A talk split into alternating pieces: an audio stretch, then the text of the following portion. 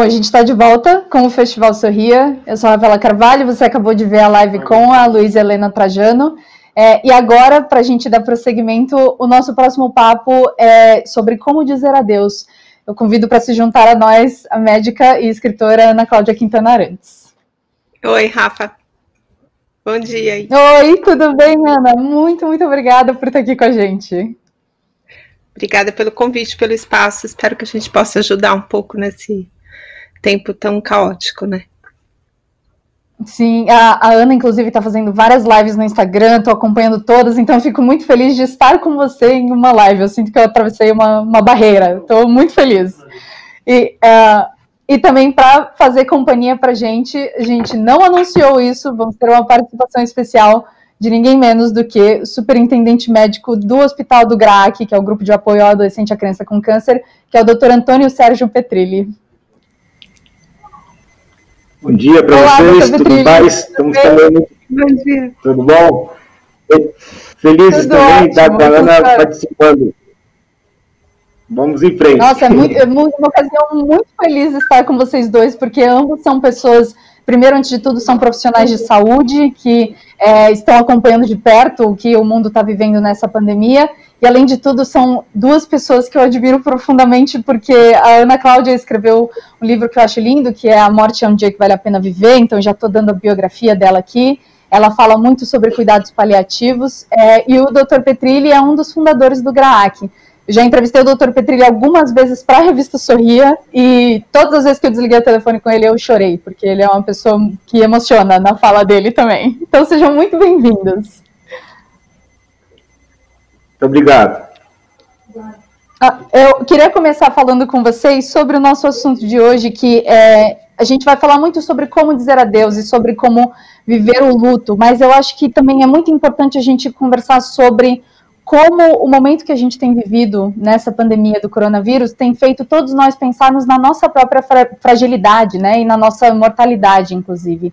É, eu queria começar fazendo uma pergunta, primeiro dirigi-la à Ana Cláudia e depois para o Dr. Petrilli, que é sobre como que a gente recebe uma notícia ruim hoje e de que maneira seria mais saudável a gente receber notícias ruins como gente, as que a gente tem recebido ultimamente de pessoas que têm ficado doentes, de notícias muito negativas. Qual, por que, que afeta tanto a gente e qual que é uma maneira mais saudável de processar isso, na opinião de vocês? Queria começar com você, Ana Cláudia.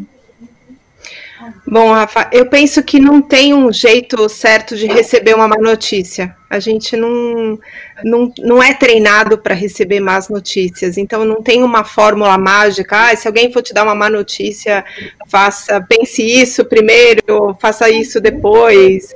É, não, não tem. É, a gente não está uh, em nenhum momento da nossa vida disposto ou aberto a receber más notícias. Eu penso que a forma de comunicar a má notícia pode ser um caminho que possa trazer algum tipo de privilégio na elaboração. É, eu penso que a forma de dar a má notícia não pode ser um dos fatores que cause dano. A falta de compaixão, a falta de é, capacidade de se importar, sabe? A gente não pode entrar num movimento automático de falar, ah, é assim mesmo é, morrendo e, e, é isso que tem para hoje, paciência, lidem com isso. Vocês já sabiam que era grave, já sabia que era câncer, já sabia que estava internado, que estava na UTI, já sabia que era grave, então é, parte do meu dia a dia como profissional de saúde é dar má notícia, não posso é, fazer nada. Então, essa forma é, tão distanciada, tão anestesiada da importância da vida que está é, sendo submetida àquela má notícia é algo que não pode acontecer. Então, existem formas e orientações para que os profissionais de saúde saibam lidar com o, o ser instrumento de uma má notícia, mas a forma de receber não tem mágica é, é, toda má notícia é algo que transforma a sua perspectiva de futuro para alguma coisa muito triste ou muito difícil de lidar. Então, quem está dando a má notícia precisa se lembrar de que precisa ser um instrumento é, muito acolhedor para receber a reação de uma má notícia. Uhum. Doutor Petrilho, passo a palavra para você. É, esse assunto eu julgo extremamente importante, né? Porque a gente viveu a vida toda dando muitas vezes má notícias, quase que todo dia. Quando você tem uma criança, um adolescente com câncer, ou você tem uma perninha de um adolescente que você discutiu, discutiu, mas indica uma amputação, que você tem que chegar e conversar com a família, ou você tem que colocar numa UTI que aquela criança já esgotou todos os, os todos os recursos possíveis. Então eu vejo duas situações, né? Uma é que nessa situação você pode ter uma fotografia ou uma, um filme do processo. Se você conhece essa família, se você acompanha essa família, se você levou essa família junto durante muito tempo, ela entendeu que vocês estão fazendo, que a gente está fazendo tudo, que as coisas estão é, melhor possível, é mais simples você conseguir dividir essa notícia com essa família, porque ela viveu junto com você uma etapa.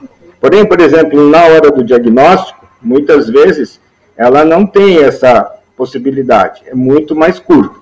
Então aí tem um nome que eu acho que é muito legal, que a Ana falou pouco, que é chamada empatia, né? Como é que você consegue é, mostrar para essa família que você está se importando com ela, que ali não é mais um uma, um número ou mais uma pessoa que simplesmente resolve dizer, ó, oh, seu filho tem um câncer e pronto, né? Então, isso tem um ensinamento, só para ser curto, que no inglês fica mais fácil, né? Se você se preparar bem e explicar bem para a família, é de um jeito. Se você às vezes é muito frio e mal preparado, você pode falar de uma maneira muito ruim. Então eles dizem assim, né? é, dependendo de como você fala, they will never forgive you, né? Nunca vai te, é, nunca vai te perdoar. Ou eles they will never forget you, você nunca vai te esquecer. Então, se você for um camarada né, bacana, legal, ela vai muitas vezes sentir que você está perto deles e, e, e, vai ser sempre alguém que nunca vai esquecer aquele momento como você foi acolhedor. Se você foi um grosso, meio bravo, cavalo, como às vezes o pessoal fala que sai da consulta, esse médico é um cavalo, ou a pessoa é um cavalo, elas nunca vão perdoar. Então, acho que esse momento é muito difícil. Só mais um comentário, quando a gente vem para o lado familiar, né? Quando a gente recebe a notícia, as notícias como agora, que não é só profissional, né? É gente amiga, é gente próxima, familiar, né? Que está morrendo, está doente, é, eventualmente a gente está com medo, né, de, de, de, ficar doente, aí é muita vontade de viver, né? Aí eu acho que vai mesmo nessa linha de, pera, está acontecendo, mas tomara a gente, ninguém pegue, mas temos que lutar junto, tem esperanças, é por aí, eu acho. Uhum. É, e é muito, isso me lembra muito é, quando eu estava fazendo algumas pesquisas para conversar com vocês, eu achei muito interessante uma fala da Ana Cláudia que ela falou que ela costuma entrar na vida das pessoas pela porta que ninguém quer ver se abrir, né? Todo mundo é, quer, é, todo mundo tem medo de encarar esse momento de fragilidade muito grande, de estar tá numa situação de vulnerabilidade com a própria saúde, né? E é, no caso de vocês, é, acho que isso vale também para você, né, doutor Petrilli? Acho que receber todos os dias da notícia ruim e também é, lidar com crianças que estão ainda tentando entender o mundo, né? E, e, ter que lidar com uma doença tão grave quanto um câncer, é, acho que é a mesma coisa, né? E, e aí eu queria saber de vocês dois também, começando pela Ana Cláudia de que maneira que a gente pode entrar na vida das pessoas em momentos de fragilidade como esses, é, de modo a mostrar essa empatia, né? De dizer que a gente está presente, mas que aquela pessoa não está quebrada, né? Que ela não é errada pela condição dela. Como que vocês entram na vida das pessoas nesse lugar que parece que não é muito, muito positivo a princípio e fazem, fazem com que elas de fato não esqueçam vocês? Como que é para você, Ana Cláudia? Eu penso que uh, nós devemos entrar na vida das pessoas com o, respeito que nós é, aprendemos durante todo o nosso trajeto profissional. É um respeito pelo conhecimento que nós temos a respeito da doença, junto com o respeito que nós temos pela vida da pessoa que nós vamos cuidar. porque nós somos especialistas nas doenças que a gente vai cuidar delas, mas a gente não é especialista na vida das pessoas que a gente vai conhecer. Então, eu falo, você tem que entrar é, com a tua voz como se você estivesse descalço, entrando num templo. Então, esse respeito, essa reverência à importância da vida que você vai cuidar é o melhor caminho para essa porta que abre, né? Que eu falo que ninguém quer conhecer a gente, porque nós entramos pela porta da doença, do sofrimento e da morte, que é essa porta que todo mundo gostaria muito que ficasse fechada para sempre na sua história. Mas é, se você entra por essa porta com essa, com esta reverência, com este, com este respeito, trazendo o teu conhecimento a serviço é, daquela vida que vai valer a pena ser vivida mesmo durante o período de adoecimento, porque não é um tempo que a vida vai embora porque você está doente, a vida está ali e é uma vida difícil. Então, pelo fato de estarmos ali para aliviar esse processo, tanto pelo tratamento da doença como pelo tratamento do sofrimento que a doença traz, faz com que esse encontro seja tão potente que as pessoas, de fato, como disse o Dr. Petrilli, elas nunca mais esquecem. Elas sofrem, uhum. mas elas sabem que daquele tempo de sofrimento havia alguém que se importava, alguém que estava comprometido, é, que estava presente e que trazia o seu conhecimento junto com a sua humanidade, porque tem muitos profissionais que acham que você tem que escolher uma coisa ou outra. É, ou, ou, você bem faz a, a questão técnica, ou você bem faz a questão humana. E isto não é verdade se você alinha as duas é, situações, é, as duas habilidades, você traz para essa família e para esse paciente a chance de se sentir até feliz pelo fato de ter a gente do lado e a nossa equipe do lado. E fala assim: olha, eu não gostaria de estar passando por isso, mas já que eu estou passando, que bom que é com você, com a equipe que você traz para perto da gente, para que a gente possa dar conta disso da melhor forma possível, né?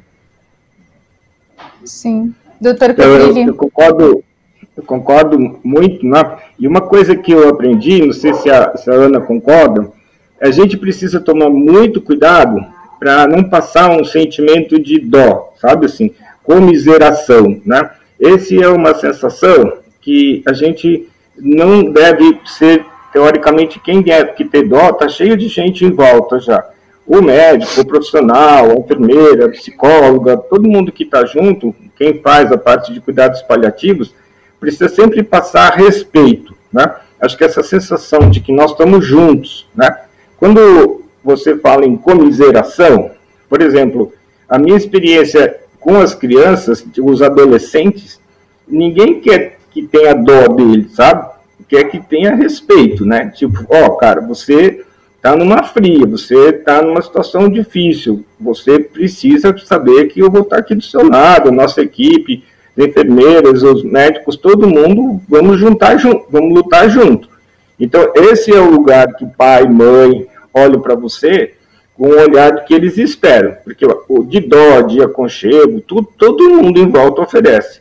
Então, nós tomamos bastante cuidado com isso, estimular, fazer essa sensação de entrar nessa porta ruim, mas já entrar como um aliado, alguém que vai bater de frente contra a doença que naquele momento, mesmo nas horas mais difíceis, que às vezes é o período de fim de vida, saber que você vai estar ali do lado junto, não é verdade? É, mostrar que você está pena... Né, da pessoa. Pena, eu acho que é o pior sentimento que a gente pode ter para um outro ser humano. Acho que é, às vezes o ódio pode ser algo até mais construtivo do que você ter pena. E, e isso realmente, doutor Petrilli, você tem toda a razão. Pena não é um caminho é, nada positivo, nada fértil para que a gente possa cuidar de uma maneira é, respeitosa. E talvez nesse momento, falou... né, junto... Desculpa. Pode falar, doutor. Não sei direito, levantar o dedinho.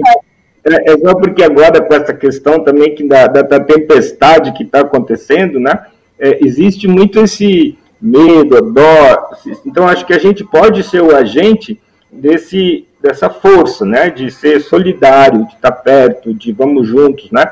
Porque às vezes as pessoas precisam da gente como esse profissional, ou mesmo um amigo, alguém que não fica só às vezes só ajudando a sentir mais dor, mas que possa também dar um estímulo para a vida e para frente, não é isso? O que você acha?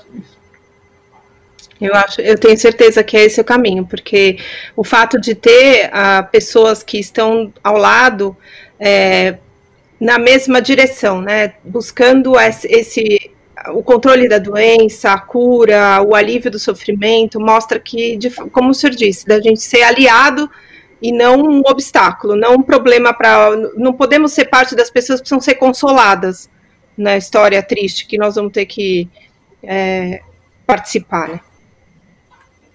É, e é Mesmo muito interessante a gente, quando a gente vezes... percebe que a. Perdão, pode falar, doutor, fica à vontade. Não, só para lembrar que mesmo que a gente às vezes está chorando por dentro, entende?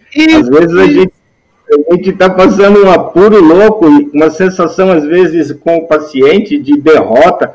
O oncologista ou o colega que trabalha nessa área sabe quando às vezes entra nessas brigas para ganhar. E quando a gente perde uma criança ou perde um adulto, né, você tem que ter certeza que você fez de tudo e não se auto-julgar também no sentido de, puxa, eu perdi, né? Porque isso também a família sente que às vezes ela precisa saber, doutor, a gente fez tudo, temos certeza, né? Estou atravessando aí. No caso do GRAC, a gente pensa muito, né? No caso do GRAC, a gente é, fala muito do número de 70% de índices de cura, mas isso inevitavelmente te faz pensar eventualmente nos outros 30%, né? Nas crianças que não sobrevivem. E a história tem esse significado também, né? É, eu acho que é muito valioso quando nós que, tamo, que estamos cuidando dessas crianças, desses adolescentes, que a gente não encare a doença como um, a doença que não é curada como uma derrota, nem nossa e nem da criança e nem da família. É, a doença faz parte da história dessa família, a história desse, dessa criança e da gente também, como, como pessoas que estão cuidando, mas é, o fato dela entrar na, nessa porcentagem de 30% não significa que ela falhou ou que um de nós, qualquer pessoa que esteja cuidando dessa criança, tenha falhado. Não é derrota, é história. E a história, quando a gente começa a história, a gente não sabe como é que ela vai terminar. A gente tem um grande desejo de que o final da história seja aquilo que nós acreditamos que é o melhor. Mas se naquela história o trajeto final for diferente daquele desejo que nós tínhamos antes, não significa que foi um erro, não significa que foi um fracasso.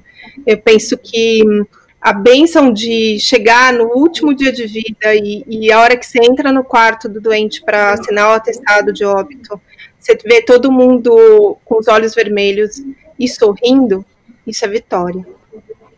Isso também é uma Nossa. grande vitória, porque isso significa que todos estão com aquela perfeita sensação de que foi feito tudo e que aquilo, aquela morte cabe na história de todo mundo porque teve muita vida antes daquele dia de morrer.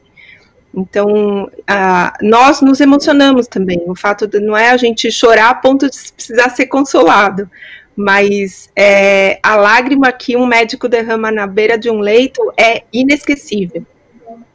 E a família vê isso não como uma percepção de fracasso, mas uma percepção de quem se importa, de quem está ali para além de se comprometer com prescrição e com internação e com procedimento. Eu podia fazer um comentário? Nossa, até me Pode falar, doutor Pedro, que eu preciso de um minutinho, aqui, porque eu preciso enxugar a falou, Isso que a Ana falou, né? Eu acho que está ocorrendo um processo bem bonito no Brasil hoje. As pessoas estão percebendo, via a filantropia, que elas podem ajudar a que cada um de nós sinta-se melhor ao saber que tudo que foi feito pelos pacientes, pelas crianças, foram feitos com todos os recursos disponíveis, porque o que existe de mais, assim, é, que no começo, há anos atrás, quando a gente não tinha sorrias da vida, a gente tinha muita dificuldade para tratar pacientes, principalmente SUS. Então você tinha essa nível de não ter tudo que podia pela pessoa. De que em um país mais desenvolvido tinha outros remédios, outras técnicas, e essa sensação de desapontamento é terrível. Então, hoje, quando a gente busca de doações ou de apoios, as pessoas percebem quando a gente explica isso, que se cada um se entender por a fazer a doação, para comprar revista, para fazer as coisas, ela está sendo um agente transformador, um agente transformador da sociedade. Ela atinge essa condição do médico poder usar a droga antifúngica, o remédio para melhorar os leucócitos, para ter um leito limpo, com dignidade para as pessoas, e fazendo com que todos sintam que, infelizmente, apesar da grande melhoria do tratamento, ainda se perde, apesar dessas crianças estarem recebendo tudo o que precisavam. Não é? Então, acho que isso que é a filantropia moderna, a sensação de poder, ou não só dar o dinheirinho, mas de ser um agente transformador da realidade hoje. Vocês não acham isso? Totalmente, doutor Petrilli. Concordo. Essa coisa da a coisa da filantropia, né? Eu espero que no nosso país essa percepção de, de bondade, do cuidado das pessoas se estenda também para aquelas que estão morrendo, né? Porque tem uma grande motivação de doação para os eventos que podem ser é, sonhados como reversíveis.